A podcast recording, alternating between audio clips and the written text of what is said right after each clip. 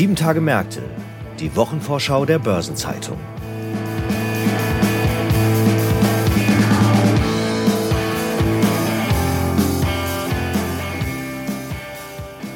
Herzlich willkommen zu einer neuen Episode von Sieben Tage Märkte, der Wochenvorschau der Börsenzeitung.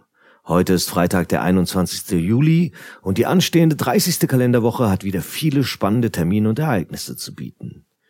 Heute beschäftigen wir uns mit den Quartalszahlen von Volkswagen, Mercedes-Benz und der Deutschen Bank sowie mit Spanien, wo angesichts der vorgezogenen Parlamentswahlen und Zahlenvorlagen von Großbanken und Unternehmen so etwas wie eine Woche der Wahrheit bevorsteht.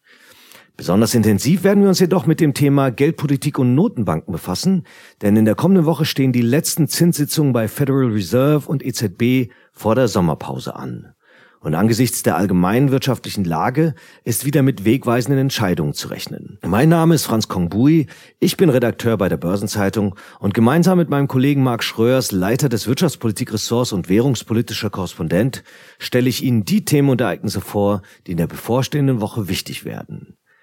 Wir beginnen mit den Notenbanken und dazu begrüße ich meinen Kollegen Marc Schröers, Leiter des Ressorts Konjunktur und Politik. Hallo Marc. Hallo Franz, ich grüße dich. Ja, Marc, vor der Sommerpause stehen wie erwähnt noch einmal wichtige Sitzungen der US-Notenbank Fed und der Europäischen Zentralbank an. Was macht sie denn aus deiner Sicht so wichtig und was ist zu erwarten? Ja, zu erwarten ist äh, relativ klar, dass es sowohl bei der Fed als auch bei der EZB nochmal eine Zinserhöhung geben wird, um 25 Basispunkte. Die Signale der Notenbanker bis zuletzt waren da relativ eindeutig und das ist an den Märkten auch entsprechend eingepreist. Der historische Zinserhöhungszyklus, den wir jetzt seit vielen Monaten, eigentlich seit gut einem Jahr beobachten, setzt sich also erstmal fort.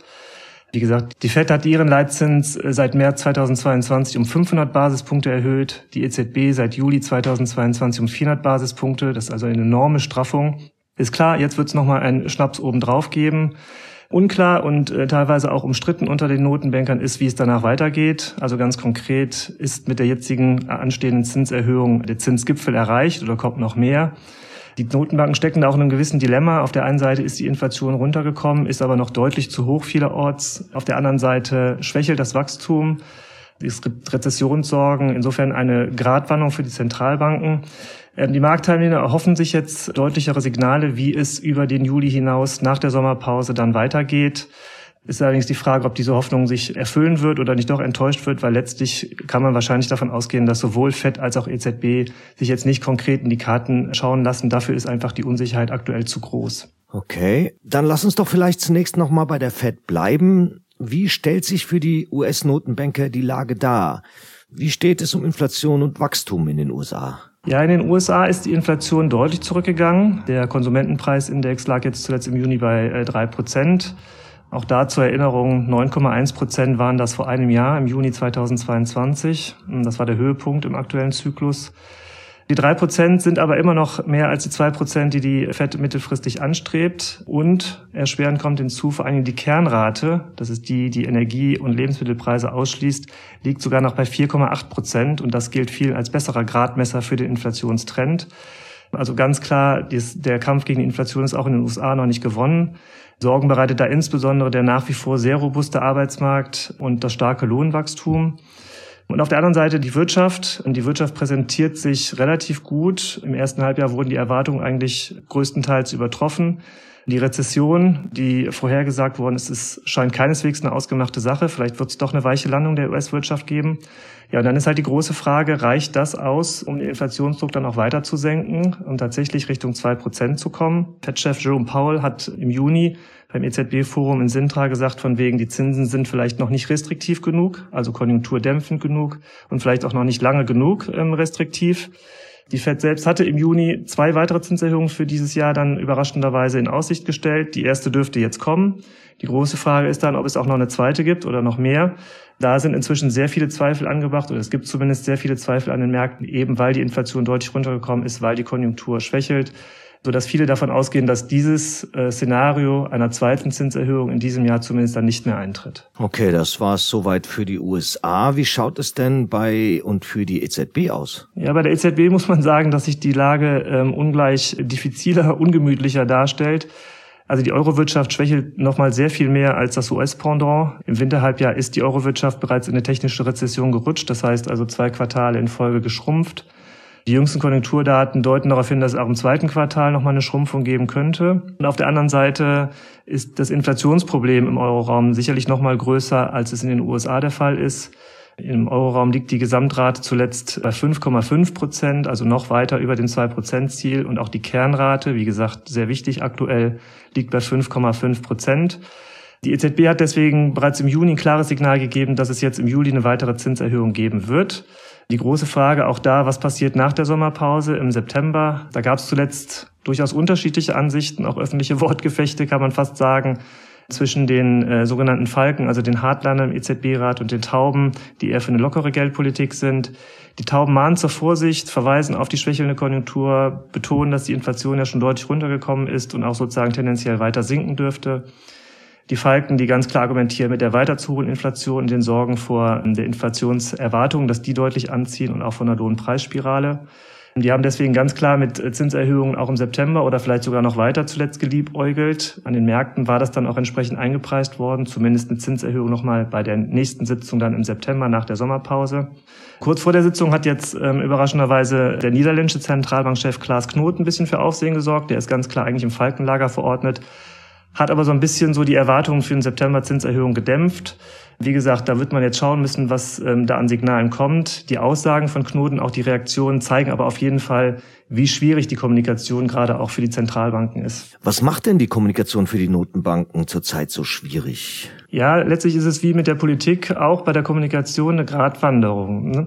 Auf der einen Seite wollen die Zentralbanken natürlich klar signalisieren, dass sie jetzt auch nicht überziehen, dass sie die Konjunkturen nicht unnötig stark abwürgen. Und natürlich kann es Sinn machen, wir haben den historischen Zinserhöhungskurs angesprochen, Geldpolitik wirkt äh, zeitverzögert. Insofern macht es durchaus Sinn, ab einem gewissen Punkt auch mal abzuwarten, wie sich die Zinserhöhungen denn da tatsächlich in der Realwirtschaft niederschlagen. Auf der anderen Seite wollen sie natürlich auch klar machen, dass ihre Top-Priorität weiter der Kampf gegen Inflation ist. Und vor allen Dingen wollen sie natürlich dafür sorgen, dass es nicht plötzlich zu einer Lockerung der Finanzierungsbedingungen kommt. Wenn beispielsweise eine Zinspause schon verstanden wird als definitives Ende eines Zinserhöhungszyklus oder aber sogar als Signal für baldige Zinssenkung, wäre das natürlich für das Erreichen des Inflationsziels absolut kontraproduktiv. Insofern ist es eine Gratwanderung. Die Aussagen von Knut haben gezeigt, so von wegen, wie schwierig es ist, auf der einen Seite zu sagen, wir sind äh, datenabhängig und wir entscheiden sozusagen erst im September und dann die Reaktion, die es an den Märkten gibt, weil dann gegebenenfalls Entscheidungen schon vorweggenommen werden, wie gesagt, die dann äh, eher kontraproduktiv zu dem sind, was man eigentlich erreichen möchte, nämlich eine dauerhaft straffere Geldpolitik, um das 2%-Ziel nachhaltig auch zu erreichen. Okay, es lohnt sich also ganz genau hinzusehen und hinzuhören. Noch eine letzte Frage. Was bedeutet all das für die Finanzmärkte? Ja, die Geldpolitik ist natürlich nicht der wesentliche, aber sicherlich ein wesentlicher, wenn nicht doch auch der wesentliche Treiber gerade. Das sieht man ja auch. Die jüngsten Spekulationen, das Ende der Zinserhöhungen in den USA oder auch im Euroraum näher rückt, hat wesentlich dazu beigetragen, dass die Aktien in den vergangenen Tagen und Wochen durchaus zugelegt haben. Wir haben auch bei den Anleihen deutliche Reaktionen gesehen. Bei den Märkten ist es jetzt so, sie lieben natürlich am liebsten Klarheit und Gewissheit, möchten gerne im Voraus wissen, was passiert. Genau das können die Zentralbanken aber tatsächlich gerade nicht liefern. Ich habe es angesprochen, die Unsicherheit über den Inflationsausblick, über den Wachstumsausblick ist aktuell sicher so groß wie selten. Insofern ist es schwierig, da klare Signale zu geben. Deswegen ist auch der Kurs umstritten. Es gibt gute Argumente für das eine wie für das andere. Ja, und für die Finanzmärkte heißt es letztlich, dass sie ähm, sich wahrscheinlich erstmal noch ein bisschen auf unruhige Zeiten volatile Zeiten einstellen müssen, eben weil diese ganz klaren Signale, die wir zumindest im vergangenen Jahr jetzt gewohnt sind, mit den klaren Signalen für immer weitere Zinserhöhungen, die Zeit ist zumindest vorbei. Wir sind an einem Wendepunkt. Es ist die Frage sozusagen, wann der jetzt eintritt. Aber klar ist sozusagen, diese klaren Signale, diese klare Guidance der Zentralbanken kann es nicht geben. Und das spricht dafür, dass es unruhige, aber auch spannende Zeiten an den Finanzmärkten bleiben. Ja, dann hoffen wir mal, dass es nicht zu unruhig wird in der Sommer Sommerpause der Notenbanken. Vielleicht macht die Unruhe ja auch ein bisschen Urlaub. Vielen Dank, Marc, für den umfassenden Überblick über das, was die Märkte und Volkswirtschaften mit Blick auf die bevorstehenden Notenbankensitzungen bewegt. Ich danke dir, Franz. Darüber hinaus gibt es in der nächsten Woche natürlich noch ein paar weitere spannende Themen und Termine. So finden am Sonntag in Spanien vorgezogene Parlamentswahlen statt. Die waren eigentlich für das Jahresende vorgesehen, wurden dann aber Ende Mai überraschend vorverlegt. Mit der Einberufung von Neuwahlen am 23. Juli reagierte Ministerpräsident Pedro Sanchez seinerzeit auf die jüngste Schlappe seiner Sozialisten und des linken Koalitionspartners bei den regionalen und kommunalen Wahlen. Der Ausgang der jetzigen Wahl wird auch beträchtliche Auswirkungen auf die spanische Wirtschaft haben. Und die Vorstände von Spaniens Banken werden mit als Erste das Wahlergebnis kommentieren, denn in den Tagen danach stellen die drei Großen die Halbjahreszahlen vor. Santander am Mittwoch, BBVA und CaixaBank jeweils am Freitag. Für die Finanzbranche steht viel auf dem Spiel. Sollte es, so wie die Umfragen andeuten, zum Regierungswechsel kommen, könnten die Banken frohlocken.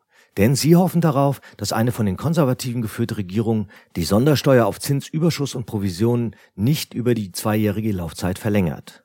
Die noch amtierende Linksregierung hatte die Abgabe mit den Übergewinnen durch den Anstieg der Leitzinsen gerechtfertigt. Die spanische Woche wird im Übrigen komplettiert durch die Zahlenvorlagen von Telefonica und Iberdrola am Donnerstag.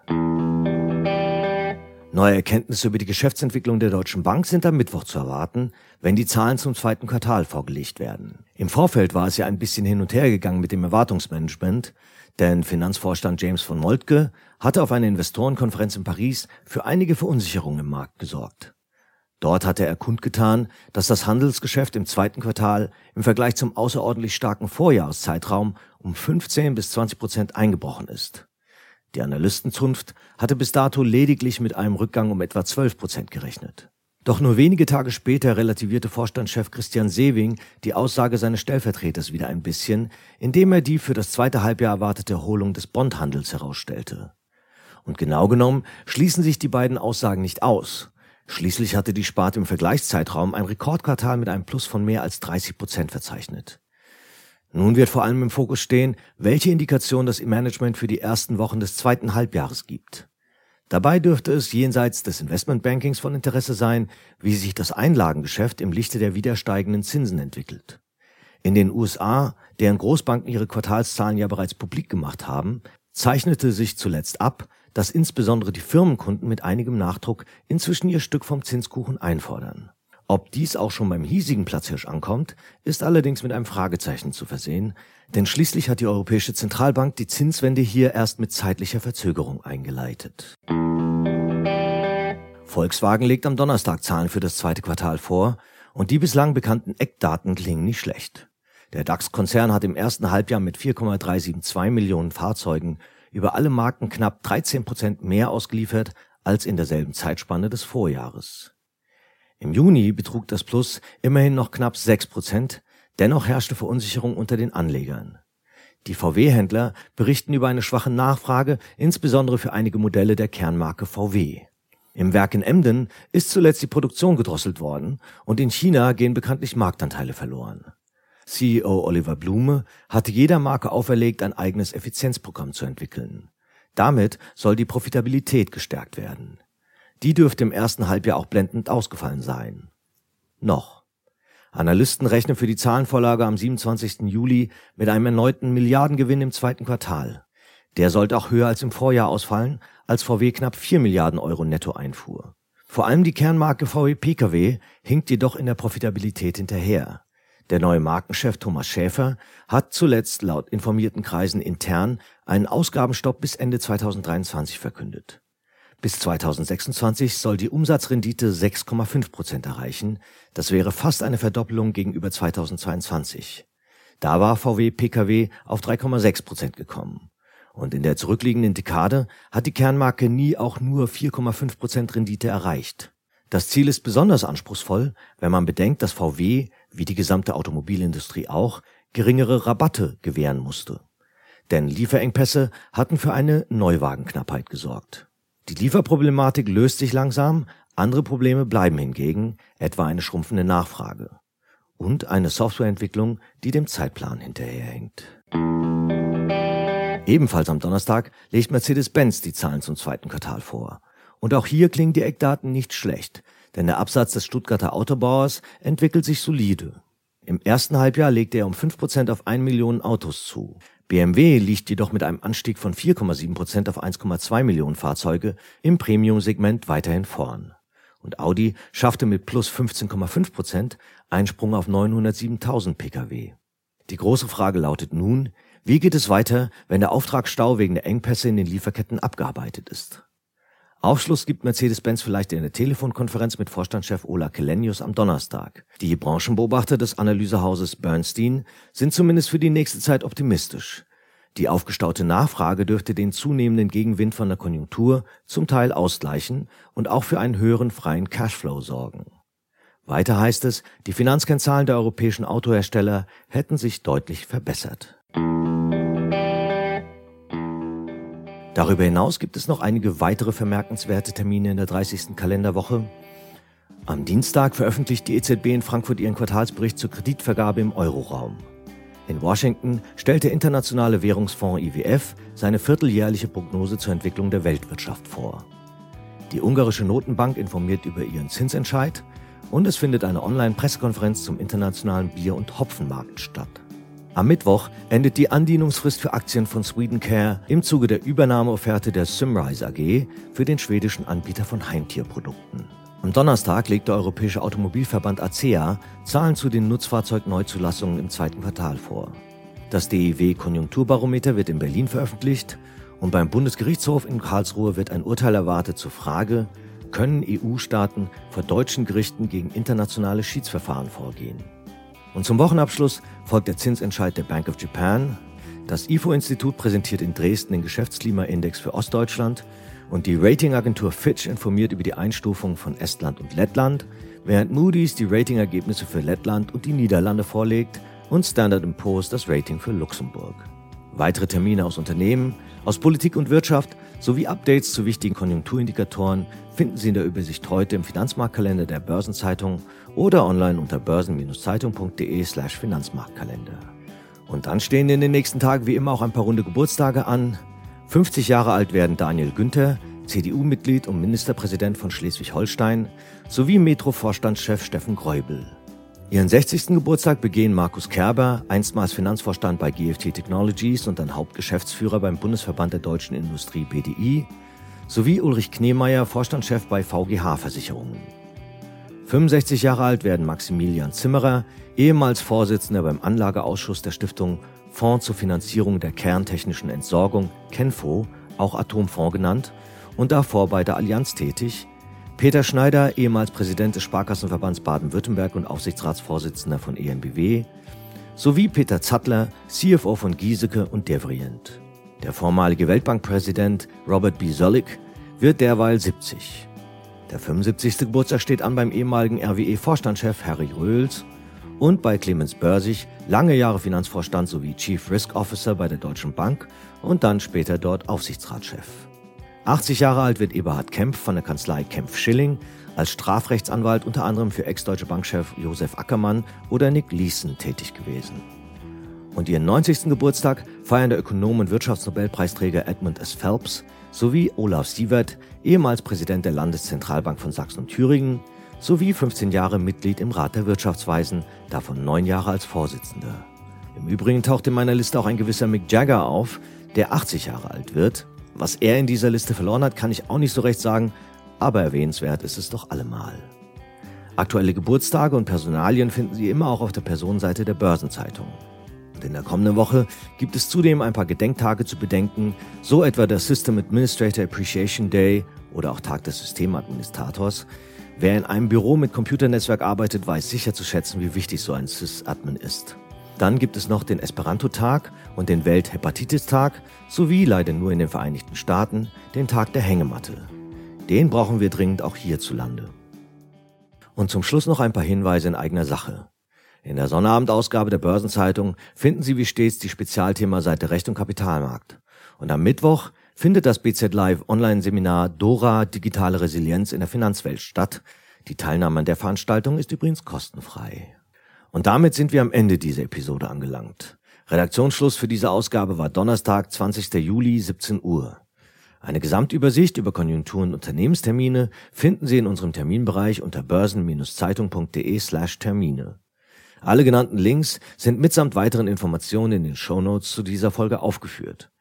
Ich wünsche Ihnen einen angenehmen Wochenabschluss und gute Erholung am bevorstehenden Wochenende, das ja unter anderem in Hessen die Schulferien einläutet. Falls Sie also wegfahren, schönen Urlaub und falls nicht, hören wir uns am nächsten Freitag, hoffe ich. Alles Gute.